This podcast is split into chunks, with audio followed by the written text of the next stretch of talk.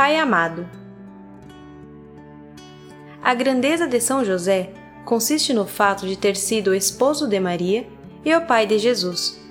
Como tal, afirma São João Crisóstomo, colocou-se inteiramente ao serviço do plano salvífico. São Paulo VI faz notar que a sua paternidade se exprimiu concretamente em ter feito da sua vida um serviço, um sacrifício ao mistério da encarnação e à conjunta missão redentora, em ter usado da autoridade legal que detinha sobre a Sagrada Família, para lhe fazer dom total de si mesmo, da sua vida, do seu trabalho, em ter convertido a sua vocação humana ao amor doméstico na oblação sobre-humana de si mesmo, do seu coração e de todas as capacidades no amor colocado ao serviço do Messias nascido na sua casa.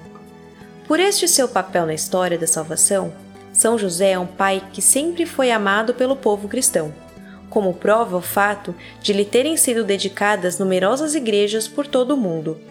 De muitos institutos religiosos, confrarias e grupos eclesiais se terem inspirado na sua espiritualidade e adotado seu nome, e de há séculos se realizarem em sua honra várias representações sacras.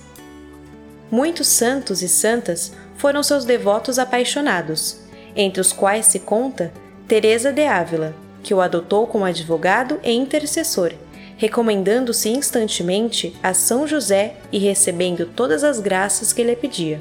Animada pela própria experiência, a santa persuadia os outros a serem igualmente devotos dele. Em todo o manual de orações, há sempre alguma a São José. São-lhe dirigidas invocações especiais todas as quartas-feiras e, de forma particular, durante o mês de março inteiro, tradicionalmente dedicado a ele.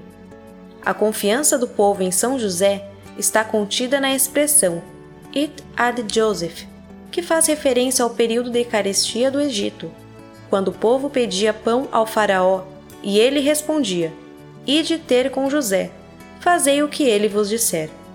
Tratava-se de José, filho de Jacó, que acabara vendido, vítima da inveja de seus irmãos, e, posteriormente, segundo a narração bíblica, tornou-se vice-rei do Egito.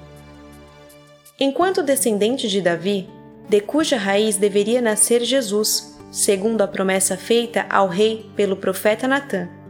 E como esposo de Maria de Nazaré, São José constitui a dobradiça que une o Antigo e o Novo Testamento.